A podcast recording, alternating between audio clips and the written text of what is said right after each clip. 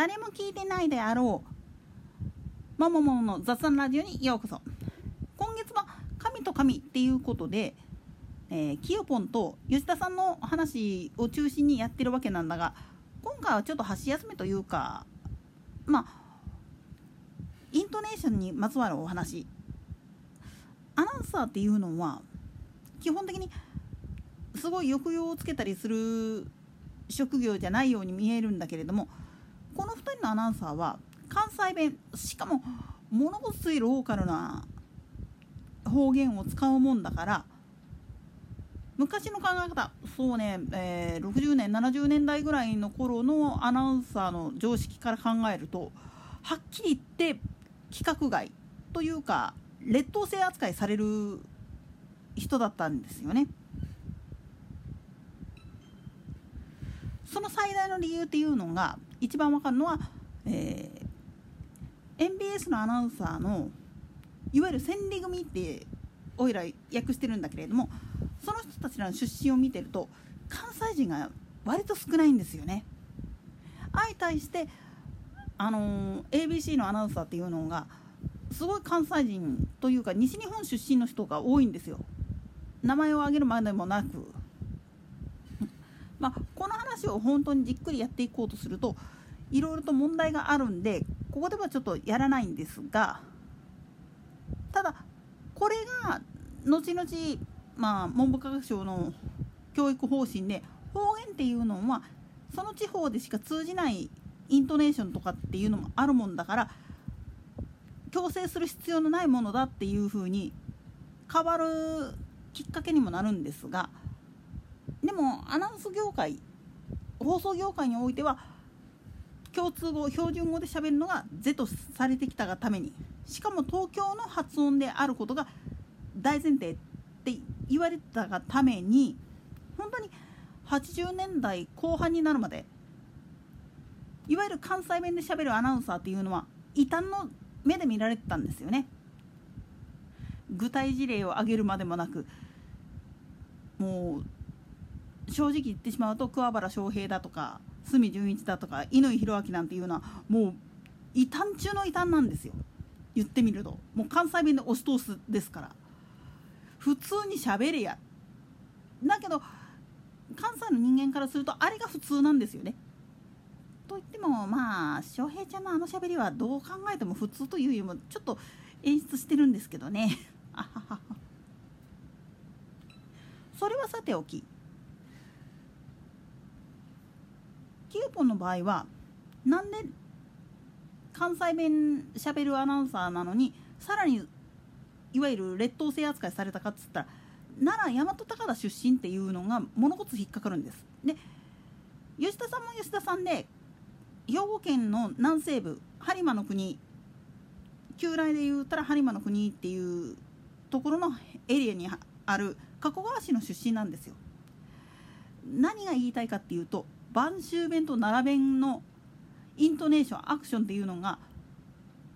ももう普通に大阪に住んでる人間京都の人間からすると耳ににものごっつい違和感を感じるんですよね。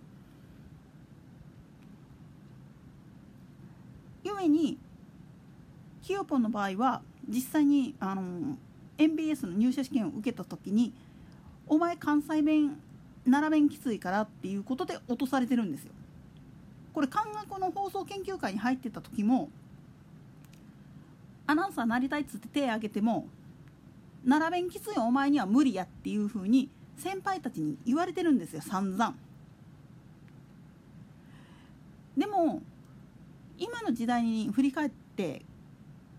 見てみると首都圏の人らにとってはこのイントネーションがすっごく心地よかったりするんですよ。だから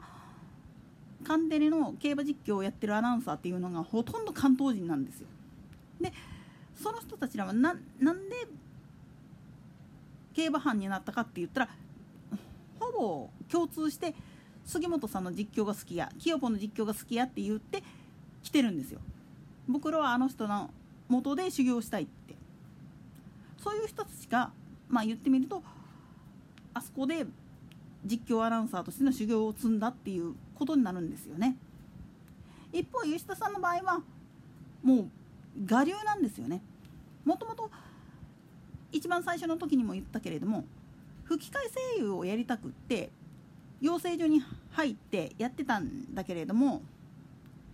まあ何度も言うけどその晩秋弁のアクセントが物ごっついきつくてそれゆえにどうやったらこれを克服できるだろうかっていうことにすごく悩んでた時期があるんですよね。でも競馬の実況アナウンサーやってて気づいたのはそれ地元だったら関係あらへんやんかっていうことなんです。だから